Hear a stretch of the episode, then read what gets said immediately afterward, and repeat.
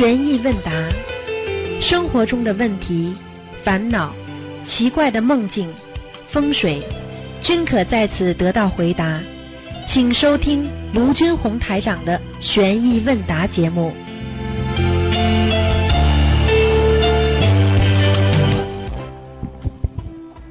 好，听众朋友们，欢迎大家回到我们澳洲东方华语电台。今天是二零一八年六月二十四号，星期天，农历是五月十一。好，下面就开始解答听众朋友问题。喂，你好，喂，师傅你好，你好，呃，请开始几个问题啊。呃，一个人的冤结多的话，是不是很容易我执呢？师傅？是 完全正确。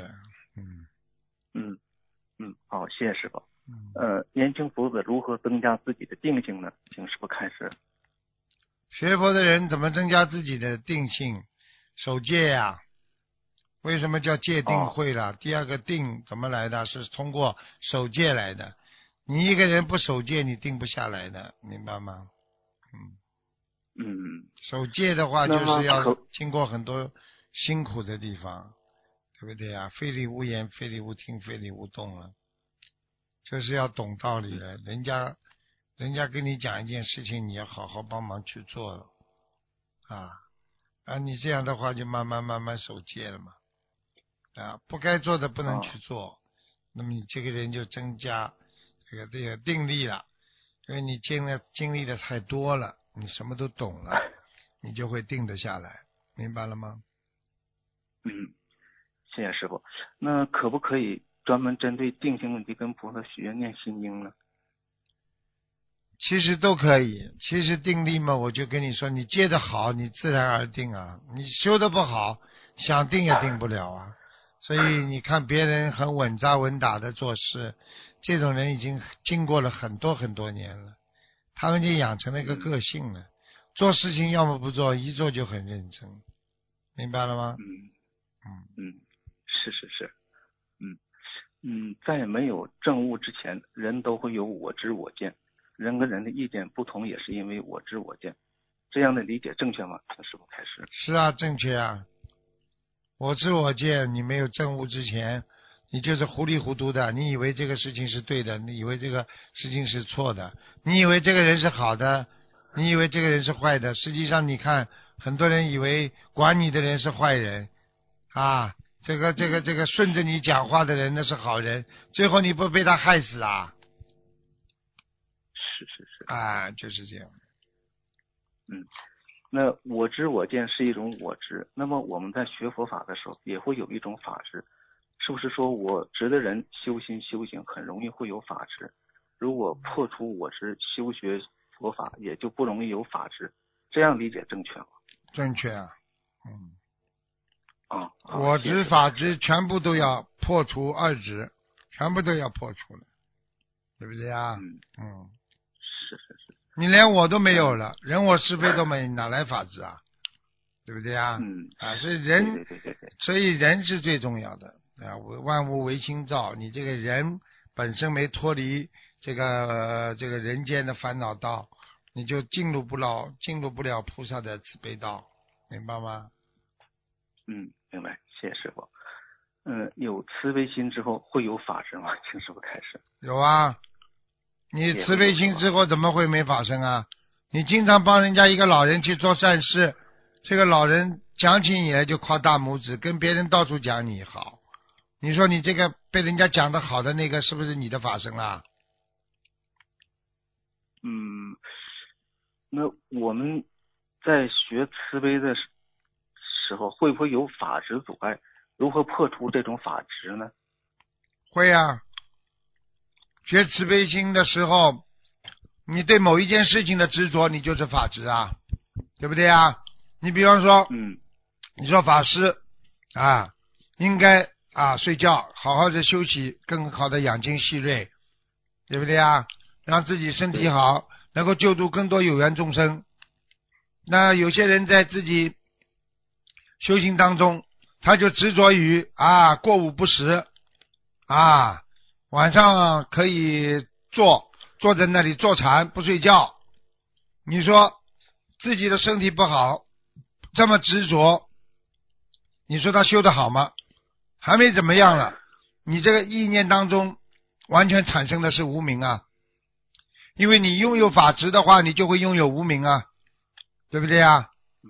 啊，你要想修成佛，你必须啊，有时候要断除一念无明啊，法执一样啊，我执法执都是都是让别人不能解脱三昧的一种啊困惑，所以人的一生在迷惑当中长大，在迷惑当中死去啊，在迷惑当中啊做错太多的事情，实际上就是本身就是一种执着。你明白吗？嗯啊，嗯，好，谢谢师傅。嗯，慈悲心跟圆融智慧，有慈悲心是不是就具足了圆融智慧呢？请师傅开始。不一定的，有慈悲心要分初级慈悲和这个这个深深度的慈悲啊，深度的慈悲就是大慈大悲，啊，对不对啊？啊，圆融智慧是什么呢？那是修修出来的。你有慈悲心，是你拥有了圆融智慧的基础啊。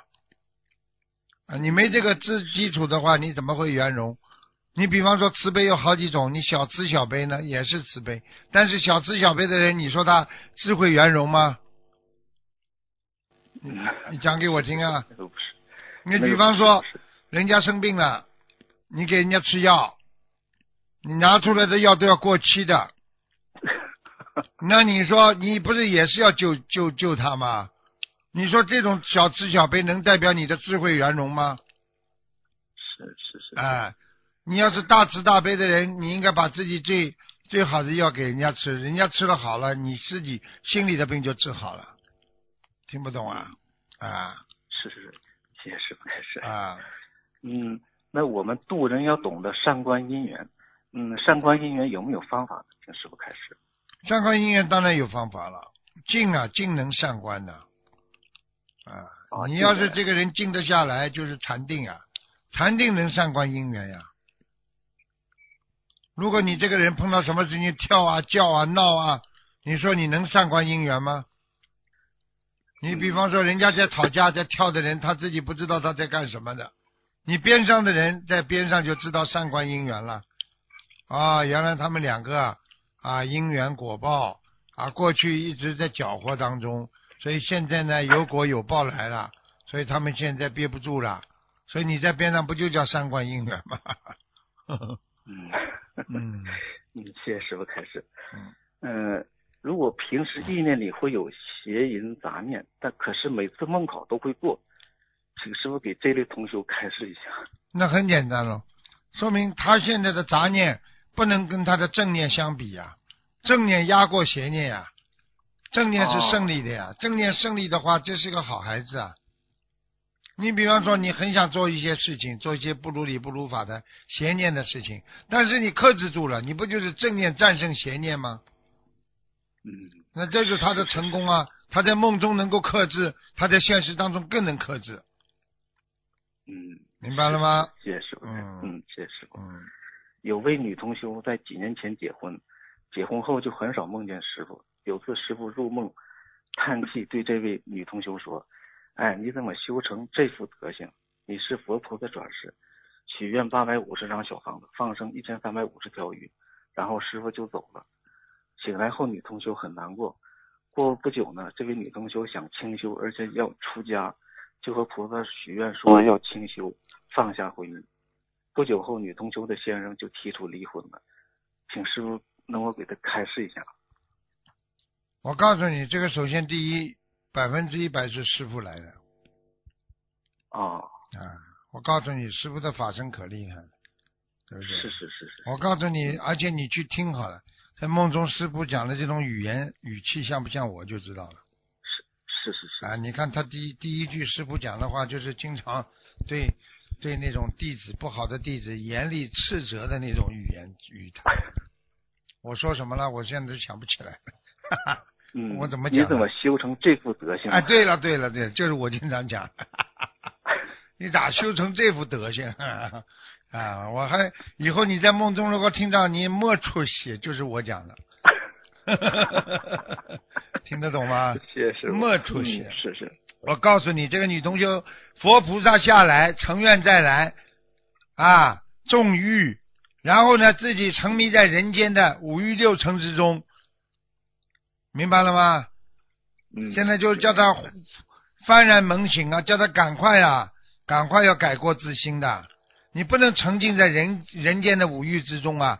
像他这种情况，其实法师很多的，很多法师成欲再来，成愿再来，到了人间了，一直迷惑迷惑，等到哪一天开悟了，他一下子就开悟了，一开悟他就出家了，就是这样，他就是属于这种类型的。只是他出家的缘分足不足，要看他在人间造的业深不深啊。能够出家的人，就是说明他的业还不深啊。像他自己知道是菩萨，他出不来，家庭受影响那就做爱太大。啊，这这福报也还不够大。如果他现在现在有这个缘分了，可以出家了，他应应该出家了，没办法了，嗯明白了吗？嗯，他他觉得自己很没有智慧，请师傅多加持他，多开智慧。很可怜的。我告诉你，有的时候有的人以为用人间的眼光来看菩萨啊，有的人所以说，哎呀，这个这个这个啊，佛法再好再好，哎，这个这个婚姻都不要了，家都不要了。那法师是你们学习的榜样不啦？他们怎么婚姻？他们怎么他们怎么觉悟高了，家也不要啦？那么孩子也不要啦？不不是不要，那是已经把他们埋藏在心里去，去去感恩他们，去成全他们，啊，去帮助他们。他已经不是说用人间的这种爱啊，小爱啊，去去感化他啊，去去去让他得到这种人间的小爱，而失去了对这个整个人类啊、世界啊那种大爱，那是不一样的爱。很多人说我妈妈、我爸爸，你怎么不看看全世界有多少爸爸妈妈在受苦啊？嗯我刚刚车子开过来，我就看见了一个，呃很少有在我们澳大利亚很少有这个中国人去要饭的，坐在那里拿个帽子，一个老太太，结果我一看他浑身在发抖啊，这还要讲啊，一定吸毒了。人家走过的人给他蹲下身，给他一点钱，他手都发抖的拿着这个拿着这个帽子，比如拿着这个碗。我告诉你，这个这个世界上种什么因结什么果呀，很可怕的。所以希望你们要赶快幡然猛醒啊！再不觉悟的话，我告诉你呀、都不知道哪一哪哪一天是你的日子，哪一个哪一个地方是你的家。是是无家可归的孩子就是孤儿啊，真的。嗯，是是，好了，嗯嗯，师傅有一个同修的分享，呃，我给您读一下，我读的不好，请师傅原谅啊。嗯呃，敬爱的师傅您好，您辛苦了。有一位已经在二月一号往生的师兄杨田，我们现在分享他的真实情况，以警示全世界的师兄们修心学佛一定要真修实修，如履薄冰，谨小慎微，对菩萨和师傅不能有半点的妄语和谎言，对佛法不能有任何轻慢，否则果报来临，后悔莫及。今年一月二日，这位师兄为了看图腾，把自己说成了肠癌，但是他和某些关系很要好的师兄说是肠炎，他本人肠胃确实非常不好。当时图腾节目中，师傅针对他的肠肠胃不好做了一些开示，并开出了小房子放生的数量，但是小房子和放生他都没有去做。大概过了半个多月，这位师兄突然昏迷不醒，医生诊确诊是肺结核、乙肝、脑积水、阑尾炎、艾滋病。这位师兄的老家只来了弟弟一个人照顾，家里条件很不好，在医院的所有费用都是共修组师兄们帮助的。师兄们在他昏迷期间一直在帮助助念、放生、烧小房子。正如师傅告诉我们的，能靠得住的、能帮助我们的，是我们共患难的佛友，是观世音菩萨和师傅给我们的这些善缘。大概昏迷后的十天左右的时间，也就是二月一日，他还是走了。那个时候，师兄们已经帮助放生了大概两千多条鱼，烧送了三百多张小房。直到现在，师兄们还在继续帮助小房子和放生。到现在为止，小房子一共烧了有八九百张了。这位往生师兄修了五年多，去了法会多次，也曾帮助过共修组的师兄们。刚好今年是三十三岁一个大关，之前他就和师兄们说过，如果不是修习心灵法门的话，早就没命了。师傅梦里加持他救他，也有师兄们前几年就梦到过他死了。在大关来临的时候，他如果能够如理如法、真修实修，用三大法宝消业，我们相信他一定能够度过这个关，消掉学佛前造的恶业。可是，在业障深重、大关来临的时候，他不但没有努力用师傅教我们的三大法宝消业，还做了如此欺骗菩萨和师傅这样的事情，导致业障激活与惩罚，失去了在人间宝贵的生命和修行的慧命，得不偿失啊！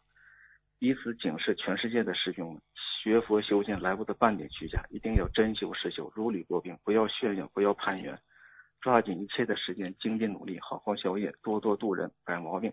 提升自己的境界。以上分享如有不如不如理不如法的地方，祈求观世音菩萨妈妈和师傅慈悲原谅。嗯，现在看到了吗？你不听我的好了，你不听师傅的话，你吃苦在眼前了吗？跟他讲不听啊啊！阳奉阴违的人多得很呐，所以我现在。现在完全跟他们讲，跟你们讲，我都是说要真修，要真修，假的是骗人。我说没意思的，你还不如在家呢，对不对啊？是是是。你这样的话，你骗人的话，你你你菩萨保佑不了你的。三十三岁啊，很年轻啊。是是是。真的，还还还开还开法会，还做还做义工呢，这这这怎么这样啊？真的，很心痛啊。我告诉你呀，都不应该走掉的。三十三岁这种生命力还很强，他只是一个劫呀，艾滋病，人家多少艾滋病都好了，多少癌症都好了。嗯，是是是，没意思。嗯，师傅还有个问题，嗯，A 同修梦里梦见 B 同修和他说，上香跪拜问问菩萨，你的莲花是否？然后梦里 A 同修就照着做了。第二天早上呢，A 同修跪在佛台前问菩萨，自己的莲花是否在菩萨的旁边。晚上 A 同修就梦见有人告诉他他是菩萨，请师傅解梦。嗯，也就是说他看得到他的前世，他是菩萨。是啊，他是菩萨。菩萨堕落没有啊？菩萨堕落没有的啊？迷惑的菩萨就是众生啊。那嗯，就是这样啊，明白了吗？嗯，明白明白。那他的莲花可能在菩萨旁边吗？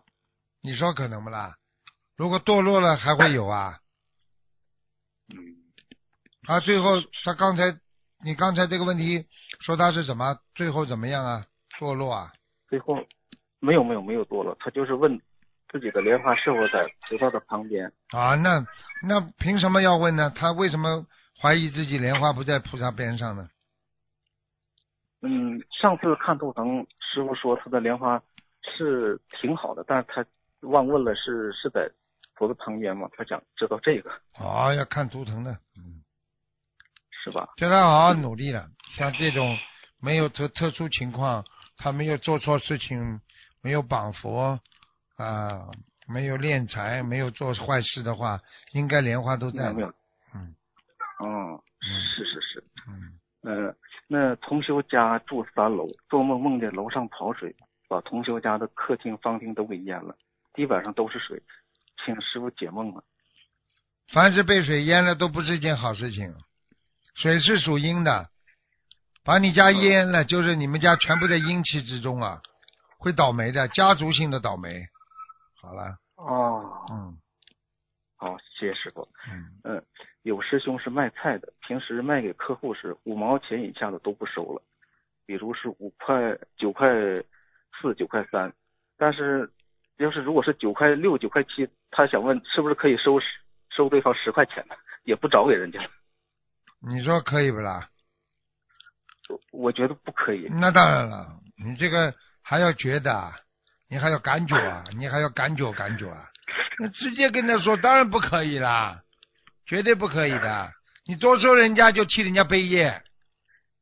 拿人钱财与人消灾啊！该赚的赚，不该赚的去赚人家五分钱、十十分钱的话，不可以的。人家又不知道你说给他便宜，给他便宜人人开心。你赚他五五分钱，他都会觉得你这个人很贪，是个贪心的奸商。不要给人家骂好吧？明白了吗？就是不肯自己承认，不肯输掉，明白了吗？好了，不给他打了，麻烦了，怎么听不见呢？挂掉，嗯，电话断掉，赚便宜，马上电话就把它挂掉，啊，啊，多赚人家五分钱，一毛钱，他感觉他那里是亏了，所以他这里要占便宜，那你不是还是在赚人家便宜啊？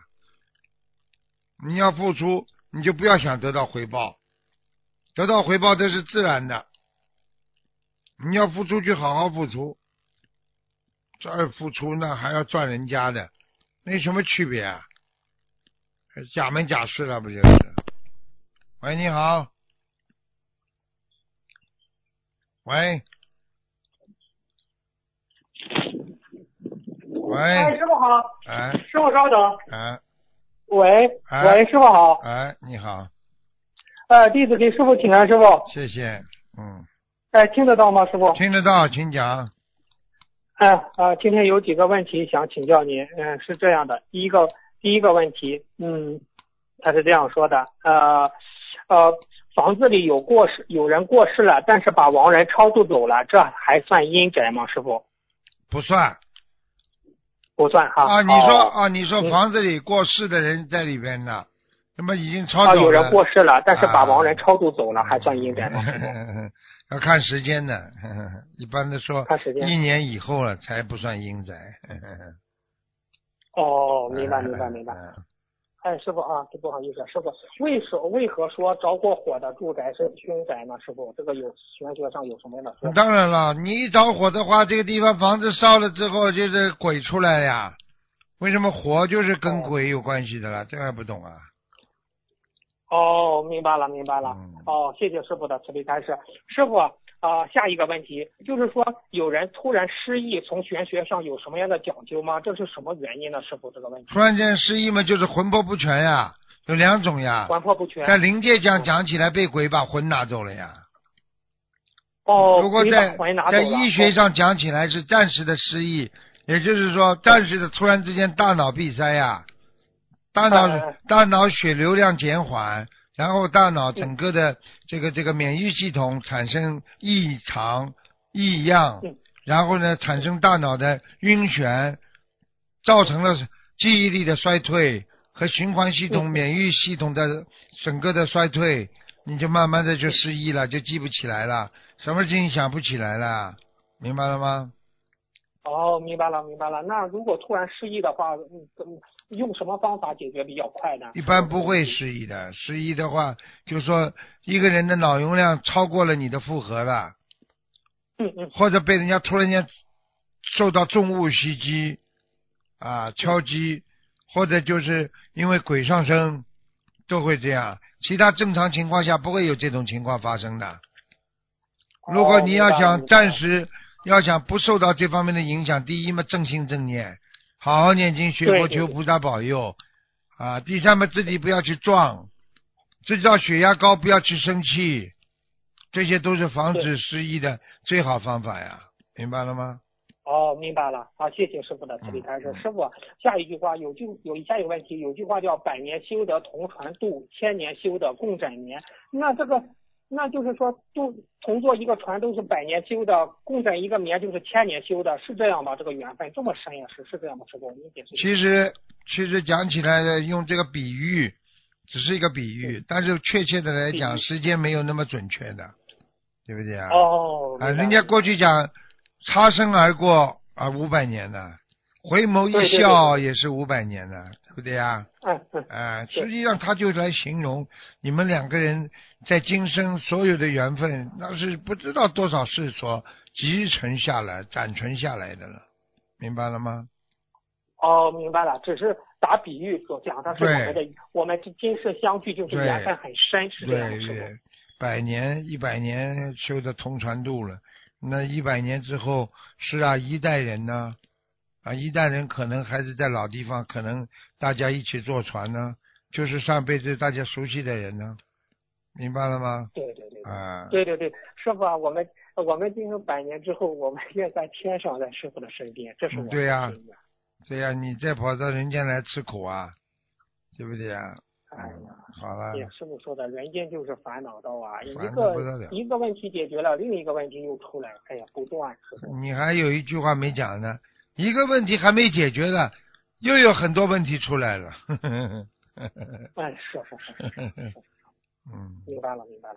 啊，谢谢师傅的慈悲开示。师傅，下一个问题就是弟子不懂，有就是说，师傅啊，您曾经就是回答听众呃来信就关于许愿吃全素有没有功德这个问题，对一个同修说，他你这是他说说没有功德，就像司机经常闯红灯，现在许愿了不再闯红灯了，小偷偷了好多好多年的东西，现在良心发现了就不再偷了。吃素本来就是人应该做的，不应该吃众生之肉。后来呢，师傅又回答同修说，是吃吃素一天有一天的功德，吃一个月有一个月的功德，一年有吃素一年有一年的功德。请问师傅，这个是针对个那个人个案来说的，还是许愿吃全素有没有功德？许愿吃全素，所有的人都有这个问题。啊啊，嗯，听得懂吗？所有人都会有啊这些问题的。嗯，啊，对对对对对对对，嗯。哦好了，回答完了，哦哦好。继续啊。哦，明白了，明白了，啊谢谢师傅的慈悲开示。嗯师傅，下一个问题，供菩萨水果可以加速我们善果，可以加速我们善善恶果报的到来。请问师傅，如果是恶的果报供水果导致加速来的同时，菩萨会不会把已经会不会已经把果报化小了呢？师傅这个问题一定会的。嗯。一定会哦。嗯。明白明白，谢谢师傅的，谢谢师傅的慈悲开示。师傅啊，您开示过，就是说梦到在天上飞是很好的，但是有一个同修，如果梦到在天上飞的时候，他意念想到哪里，他就到哪里了，就是飞得特别快。这这个是什么意思呢？师傅，这个这是跟他前世的根基有关系的。哦，有关系。啊，嗯嗯他上辈子修得好，他一接触到佛法，马上有个腾空飞跃之感的。哦，那师傅菩萨到哪里，菩萨的意念到哪里，他师傅菩萨就那种光速就呱就就到哪里了，是这，样吗？师对了，傅对了，对讲的，真的是这样，真的是这样。哦，明嗯，明白，明白了，明白了。谢谢师傅的慈悲开示。师傅，下一个问题，请问师傅，一当一个人要破财的时候，拿出钱来布施消这份业，请问师傅，拿出拿出的钱本来应该破财的百分之多少，或者是多少倍才能化掉这个灾呢？是否，这个问题。百分之多少啊？他们现在给他定百分之多少了？啊，比如一个人破财，他破十万块钱的，嗯破破一万块钱的财，就是破一破财就破一万，他应该他提前他知道要破财了，他拿出来要布施来消掉这个灾，要要拿多少呢？师傅这个问题。没什么问题。哎，师傅，哎，师傅是不是您有点累啊？师傅？嗯，没关系的，经常这样，因为昨天晚上四点钟才睡的，嗯，因为今天我们、哦我们有一个那个这个电电视台有一个那个一个大活动啊、是哦澳大利亚多元文化的那个才艺秀大赛，各个国家的选手都来参加的，所以他们也很多问题请示嘛，所以师傅昨天晚上很晚睡觉了，今天一早哦就起。，师傅，那啊，师傅您辛苦了，我做一个分享吧，您给大家讲的，我念念，你稍微休息一下，师傅行吧，师傅。好好好好，嗯嗯哎，师傅，您给其实说您给就是说给弟子开示的时候，就是讲了有一有一段话，有一位弟子他整理出来了，他您讲的特别好，您听一大家听一听吧。师傅说，有师傅这样讲的：有情众生的得失、善恶、毁誉、苦乐，都离不开业力，业力跟着世界在转。佛经上说，知晓业力诸因果，何言世间本无业？佛陀针对因缘业力的开示如下：一切有情众生皆有业力，以业为其果报，以业为其生因，以业为其亲依，以业为其依依护。有情众生的贵贱是由业力来加以划分的，按佛陀因果规律解说他们的差异。若有众生伤害生命，以打猎为主，双手沾满鲜血，从事杀生之业，残害友情。当他再获人身时，因杀生之报，即受短命。若有众生远离杀戮，放下屠刀，慈悲一切众生，再获人身时，因戒杀之报，即得长寿。若有众生惯以拳头、瓦块、棍棒、刀剑伤害他人，再获人身时，百病缠身，此乃损失，此乃损伤之报。若有众生无害人之习，再获人身，即得享受健康之乐，此乃无害之报。若有众生暴躁易怒，被常被微不足道之言激怒。而大发雷霆，嗔嗔嗔痴怨恨，再获人身时，面目狰狞，此乃易暴易易怒之报。若有众生不躁不怒，不为阵阵诋毁生恼怒，无恶意怨恨，再获人身时，相貌庄严，此乃慈爱之报。若有众生嫉妒成性，看不过他人的成功、荣誉和受到的尊敬。深藏记记恨于心，再获人身时，身体虚弱，此乃嫉妒之报。若有众生心胸阔达，不嫉妒他人的获得，随喜他人所受的尊敬和和荣誉，无嫉妒之心，再获人身时，精力充沛，身强力壮，此乃无嫉妒之报。若有众生不行善布施，再获人身时，穷困潦倒，此乃贪婪之报。若有众生乐善好施，再获人身时，记得家富盈满，家富盈满，此乃好施之报。若有众生顽固不化，骄傲自大，不敬不敬应敬之人，再获人身时，生于低贱之家，此乃此乃其功高我慢，无恭敬之报。若有众生恒顺众生，谦虚待人，尊敬应敬之人，再获人身时，生于高贵之家，此乃谦虚恭敬之报。若有众生不亲近善知识和善德之人，不求和不求之何为善报对错，应修非修，应做非做，何为自立自毁之事？再获人身时，愚昧无知，此乃不善求好学之报。若有众生亲近善知识和善德之人，善于向他们求学，再获人身时，智慧圆满，此乃上求好学之报。这是师傅讲的，师傅。嗯，谢谢你，让我哎，让我眯了一会儿会儿，就是很简单。师傅讲的有道理不啦？嗯。啊，有道理，正是真正佛陀讲的因果，师傅。啊，就是，所以一个人不懂因果，就会害死自己呀。一个人生哪可以没有因果？因果那是天律啊，对不对啊？对对对对对。啊，我们说上天有好生之德，人必须要有德道德之心啊，对不对啊？对。你这个人现在的人心都是为了以赚取自己的利益来伤害别人的利益，你说这算有好生之德吗？这是对对对对对对，这是师傅您讲的上天有好生之德，这个上天指的是什么呢？师傅，上天天上所有一切啊，都是啊。哦。啊，并不是指明白了，并不是指阿修罗啊，所有在天上啊，天界的嘛，对不对啊？天界。那师傅，人有善愿，天地佑之，这个天是什么呢？也是天上的一切。天地佑之也是啊，你说我们人间是不是玉皇大帝管的啦？对对对对对对，那么好了，他管不管我们了？管的呀。管我们，管我们。那地府管不管了？管，天地人一体是。好了，所以那个玉皇大帝就相当于在天上的管我们的人。那菩萨呢？哦。那菩萨在什么？为什么他在什么位置呢？因为菩萨他本身就是来救人的，对不对呀？他他法无法无定处。是教化众生的，是这样。对呀，他法无定处嘛，他到哪里都是家。他到哪个人到哪个人的地方去帮助别人，他就到哪个地方，他没有定出的，明白了吗？明白了，明白了。那谢谢师傅的慈悲开示。师傅，您再休息一会儿，我再给你分享一个事事情哈。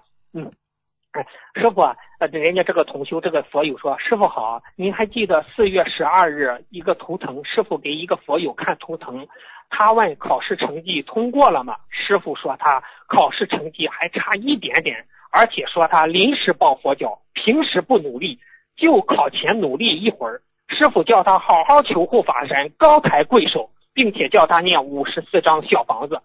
这个师兄回去后哭着求观世音菩萨慈悲，再求观地菩萨。因为师傅叫他求护法神，那高抬贵手嘛，他知道自己错了，平时不好好学，都把成绩通过寄于菩萨的保佑。他一直在哭求，许愿一定现身说法。结果晚上就梦到观地菩萨了。观地菩萨对他说：“这次考试属于天朝，天朝管辖，念你至心朝礼，学佛精进，弘法度众，功德无量。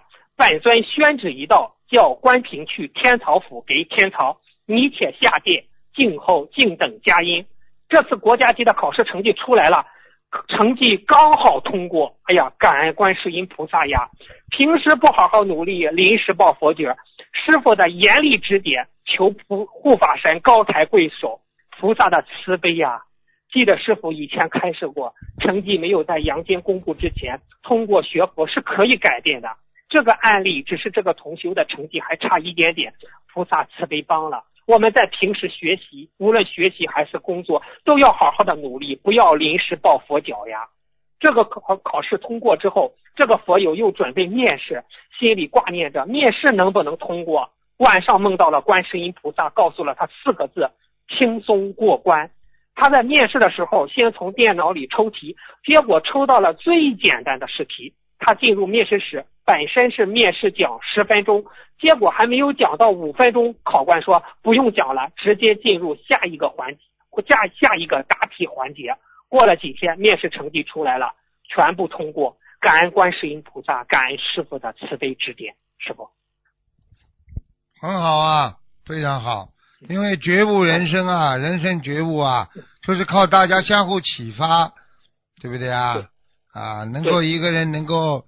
完全认识自己，觉悟自己，他本身啊就是超脱了自己，超脱自己就是无我相了，无我相才会无人相、无众生相、无受者相啊，对不对啊？对，我相，对对对，我相是最厉害的了。你执着于我，你什么相都没，什么相都会有。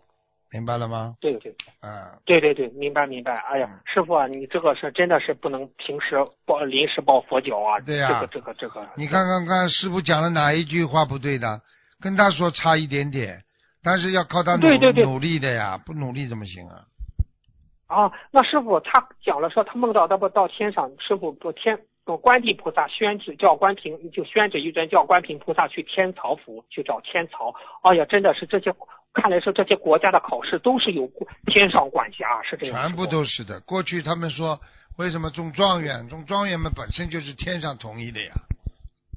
啊哦，明白了，明白了。状元呢，这个这个这个，像这种都是天上管辖的。所以一个人好坏，如果你天上位置越高，你到人间来，他也是帮助你，也是管住你的呀。明白了吗？哦，明白了，明白了。哎呀，谢谢。哎呀，我哥觉得观地菩萨真是也是慈悲他。哎呀，师傅，您主要是您的慈悲啊，找他求护法神，观地菩萨出面了，师傅。对呀，你看我给他指明方向多好啊，对不对呀？否则他不知道怎么弄。对对对，哎呀，感恩师傅，师傅，下一个问题啊，《西游记》里唐僧取经的时候，悟空、八戒、沙僧、白龙马都是唐僧的护法，请问师傅，这些在灵，这是在灵界的护法吗？师傅，这个问题，我重新问。实际上嘛，就是在灵界的呀，就在天界的呀，护法现在都是在天界呀。你比方说，你当然吴承恩当时你怎么会写这个《西游记》的啦？你对对对对啊，你看一看，他怎么会知道这么多的天上的事情啊？他要是菩萨不不附在他身上，告诉他这些，他怎么会知道啊？他也是大不了一个普通的作者而已啊，对不对啊？对对对。啊，他怎么会知道这么多？实际上，你用人间来讲起来，对不对啊？原啊，孙悟空在你心中实际上就是人家说心猿意马啊，变化不断，但是呢，护持正法啊。啊，猪八戒呢，代表人的贪心。对不对呀？对对对啊，对对贪嗔痴啊，然后沙和尚呢代表人的本性，人的本性是很善良、忠厚、仁义礼智信。对对对。然后白龙马呢代表你的护法的工具啊，对不对呀？马是往什么？哦马是让你前进的呀。对对对是的哎是的所以为什么要用马来形容一个人的进步啦？龙马精哎神，对不对呀？啊，全部叫马啊对对对，龙马精神是。这个马马是前进的象征啊！你看过去打仗不都用马吗？啊是万马奔腾，嗯对呀，叽里呱啦叽里呱啦的，对不对呀？对对对嗯对。那师傅，是不是我们平时念经度人有缘分，或者是专门的护法师护法保护一样，是这样吗？师傅？是啊，当然有人，当然有人，这是是是这到了人间学佛之后就有人保护，而有的人没学佛之前也有人保护，那就是他的过去的功德呀。所以很多人为什么就总是觉得我有人保护，我有逢凶化吉，实际上他是在用他的功德呀。等到你学佛之后，那么再有人保护你，那就是你的这个这个自己所造的因得到的善果了呀，明白了吗？哦，明白了，明白了，谢谢师傅开示。师傅，当年唐僧取经之后，他的弟子都有了相应的果位，就像悟悟空啊、八戒、沙僧、白龙马，是不是因为护持唐僧的这份功德成就了他们？师傅，对呀、对呀、本身本身就像我们现在护持一个法门一样的呀。你这个法门救了更多的人了，对不对呀？嗯。你这个你这个这个这个这个这个法门你护持了之后，让你得到让你得得到了那个那个你的功德，那么这个功德就是能够成为你的啊这个戒律和成为你啊成圣成佛的一个啊我们说的一个基础，明白了吗？哦，那师傅，你刚才讲了这个成圣成佛的基础，如果一个法门护法让他如果他修上去，护护法占百分之多少呢？师傅这个问题是吗？什么没听懂？什么意思啊？就是一个人，他不是成为菩萨或者是成为天上的护法神嘛？嗯他在人间护持这种正法，会成就他，会占百分之多少呢？是否，这个哦，很厉害的。如果他护持的好的话，这个这个这个人就是天上的菩萨呀。他至少可以，嗯嗯嗯，如果如果差一点的话，如果是一个大护法的话，他至少就是我们讲起来至少声闻缘觉呀。嗯，，哦，声闻道、缘觉道，哦哎，明白了。明白吗？所以那么，那师傅，呃，我弟子不明白，那心灵净土也不是分声闻道、缘觉道、菩萨道、佛道吗？师傅，这个问题您透露一下。心心灵净土实际上也是一样的呀。你比方说，你举哦，个也一样，啊，也也一。样。你举个简单例子，你们学心灵法门的人，是不是有的人境界像佛啊？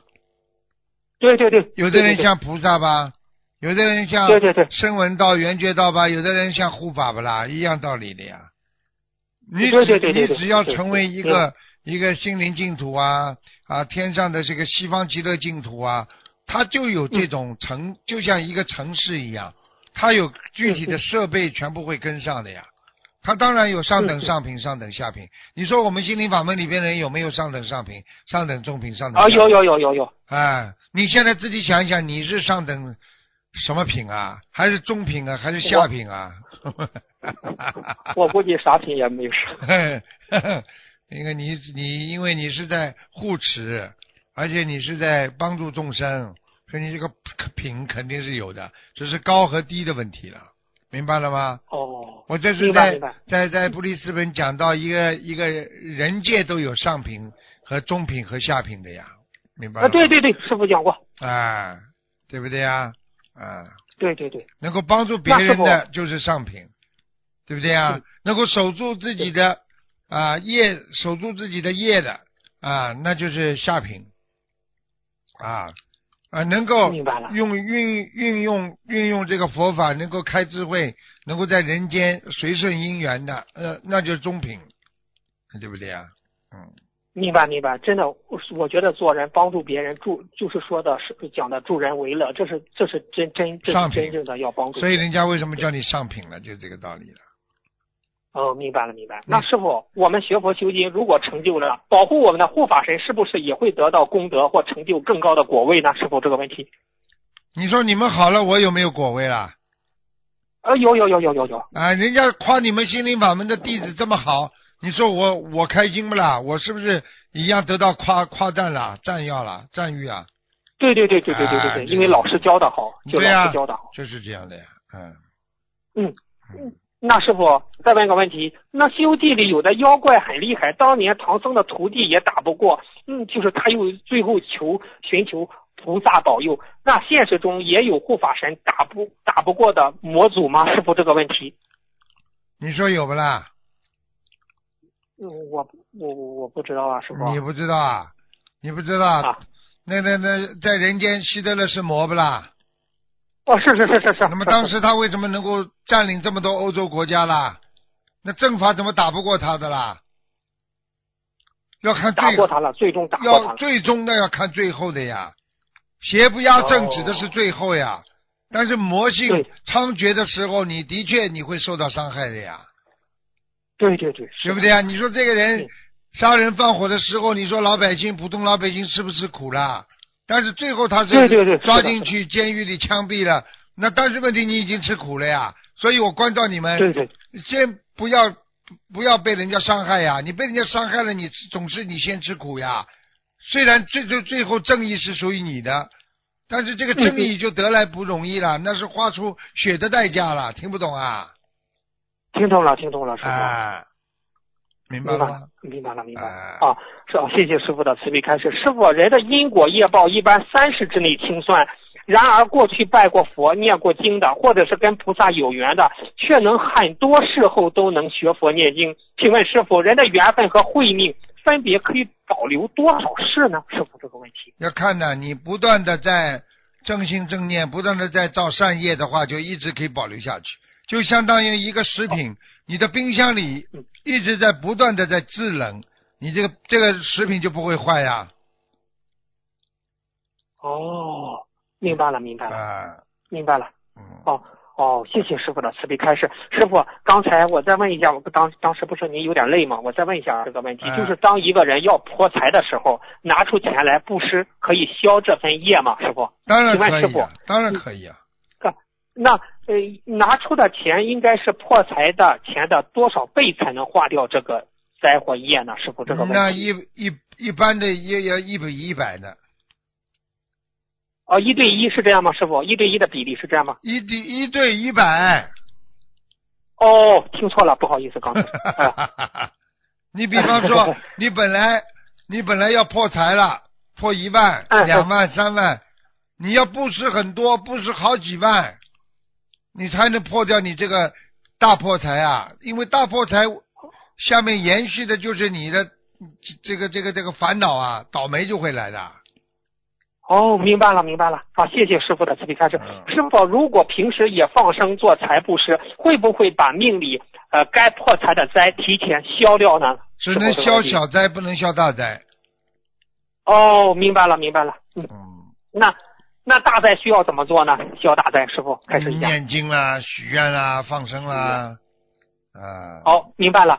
师傅，有的人现在有的人不是求事业嘛，会嗯他说，哎，我求事业如意，会许愿赚多少钱，拿出多少来做功德，这个比例最低要求能多少呢？师傅这个问题，他许愿的话，实际上他的许愿，他只要啊，他只要能够大发心，菩萨就会保佑他嗯，明白吗？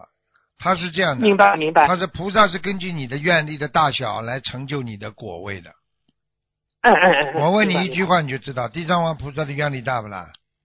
哎呀，太大了，师傅。好。啦，成就地藏王菩萨的果位了，佛呀，对对对对。对不对呀？明白明白。菩萨为什么就称他们自己为菩萨？就是为了放低自己呀，平等心呀。实际上，地藏王菩萨，我问你是不是佛啦？啊，是人家是地藏古佛，好啦，知道了吗就好了。明白？那师傅，地藏王菩萨在度化地狱众生的时候，他是怎样度化呢？您给大家讲讲吧，他的他的愿力所为啊，那观世音菩萨怎么度化人家的呢？对不对啊？给人家愿力所为啊。你地藏王菩萨，你比方说你到下面去了啊，救助那种苦难的众生，那些曾经做过坏事的，对不对啊？那些那些嗯那些已经受了受了果报的，在下面的那种啊，这个这个苦难的众生啊，那么他这个愿力会在他的心中产生一种强大的一种磁场力。能量场啊的，是吧？你看看地藏王菩萨，他在成就这个果报当中，他曾经是以大孝和大愿广为流传的。地藏菩萨是大愿菩萨，你们知道吗？对不对啊？对对对。啊，就举个简单例子吧。啊，一个一个非常非常有啊得道的高僧啊，他已经是菩萨了啊，他是佛了，他许了一个大愿去救度众生啊。那么他是不是他的愿力会散发出光芒啊？对对对，是的，是的，啊。那么只要闻到他这个光芒的。那么人家说你就会得到这个救度啊，就会得到救度。实际上它是一种光芒。就怎么来去跟你举个简单例子啊？怎么样举个简单例子？比方说啊，我今天说啊，二零一九年啊几月开始啊，你将啊得度。你是不是从现在开始？你虽然还没得度，你是不是已经感受到你已经有希望啦？对对对对对对对，对不对呀？你毕业之后，我指定你可以到某个大公司里边去。你读书是不是有兴趣啦？有有那种能量了？这个能量场哪里来的？这能量场嘛，就是因为人家的愿力呀。哦。比方说，举个简单例子，现在啊，这个这个新清华大学说了啊，我要将这个中学里所有的学生全部弄到我们清华大学来。你说这个愿力一来，是不是这个中学里的所有的学生是不是欢喜雀跃啊？对对对，是的，是的。那么，那么他们进去了没有啊？还没有，还没。啊，但是你们他们开心了吗？开心。那为什么？那么是因为清华大学的愿力，那么让这么多学生已经开始感受到愿力的能量体。让他们加紧学习，让他们感受到今后有前途、有希望、有未来，是这概念啊！哦，明白了，明白了。哎呀，师傅您，谢谢您的开示。师傅讲起清华大学的校训，自强不息，厚德载物啊！这是这个厚德载物啊！厚德载物啊！是呀，你一个人要要实际上追求追求当时的成本，那是最傻的人呢，对不对啊？对对对。啊，你看做生意也是这样的，对不对啊？你看这个。这个很多大菩萨他都是，他这这个先生闻相啊啊，先生闻相是什么意思啊？那地藏经啊，很多人动不动讲地藏经，地藏经里面说以神通力现声闻相啊，菩萨到到地狱去救人没有神通的，没有神通怎么救啊？啊，为什么要现声闻相啊？声闻相就是出家相啊。哦。说为什么说叫出家师啦？出家师都是法师们，就是给人家一种模范的样子呀，对不对啊？对对对，明白明白明白。这个地这地藏经里面都讲了，因为这个世界实在太肮脏了，所以你你没有你没有一种很大的愿力，你甚至连你的苦恼，连你这个人间的肮脏的东西，你都不能啊都不能这个这个这完全完全消除，所以这个这个这个这个。地藏菩萨他为什么要立誓要度尽六道一切众生啊？自己才成就佛果呀，对不对啊？你就说师傅这种这么小小的学佛人，师傅都都有要度尽全世界一切有缘众生啊，啊，对不对啊？啊，对对对，愿力啊，愿力，真的。师傅，哎呀，真的，哎呀，其实弟子也很感恩地藏王菩萨。如果也是地藏王菩萨，当年地藏王菩萨叫我也是接触了师傅心灵法门，对呀，感恩地藏王菩萨都是很慈悲的，菩萨不会这么小气啊，对不对呀？对对对对啊，菩萨慈悲我们五浊恶世的众生啊，他他他就是只要你能够一一一念善心，他就叫你所求而消灾增福啊。啊，其实他就是什么呢？他地地藏王菩萨也好，就众位菩萨，他就是要以成熟众生的善根，成熟你们的善根呐，啊，善缘呐，善力呀，就是这样啊。嗯，对，是师傅，我觉得菩师傅说的那菩萨的境界很高，你无论修哪个法门，你只要成就了，他们就高兴，是这样吗？师傅？对呀，他的目的就是救人呐，他只要救到了，他当然开心啦。对对，你医生倒是为了赚钱还是为了救人啦？你如果一个医生为了救人，你当然就高兴啦。你如果一个医生为了赚钱的话，你看人家病好了，你就难过了，因为你没钱赚了。呵呵呵呵，哎呀，是是是，对对对对，师傅说的太对了，真的是，哎呀，哎，师傅，哎，再问最后一个问题，他说如何判断一份财富是菩萨另外给的，还是自己命中本该有的呢？师傅，这个问题。不管做什么事情，不管你命中本该有的，还是财富你应该有的，实际上都是都是一种缘分。你要把它看成一种缘分就可以了。因为就算菩萨给你的，也是因为你缘成了，缘到了。嗯。因为你自己本身命根有的，也是你上辈子修佛成缘。明白了吗？哦，明白了，明白了。啊，你不能把它把它分开分分开来分析这些问题的，明白吗？嗯。哦，明白了，明白了。哎，师傅，哎，感恩你今天的问题问到这，师傅再见，师傅。啊，再见，再见。嗯嗯，今天这都很开心。不管怎么样，这个学佛帮助别人，成全愿力，成就自我，成就众，成全众生，它本身都是一个自助度人的一个过程。所以一个人要慢慢慢慢的觉悟啊，成全众生的善根啊，成全众生的善缘啊，成全众生的这个愿力啊，你只要能够成全众生，你本身就是菩萨，因为你站在这个角度上来，你就是菩萨。你要是不能成全众生的话，那你就是为了自己而活着，你这个人本身就不成不了圣人的，对不对啊？好，听众朋友们，因为时间关系呢，节目就到这儿结束，非常感谢听众朋友们收听。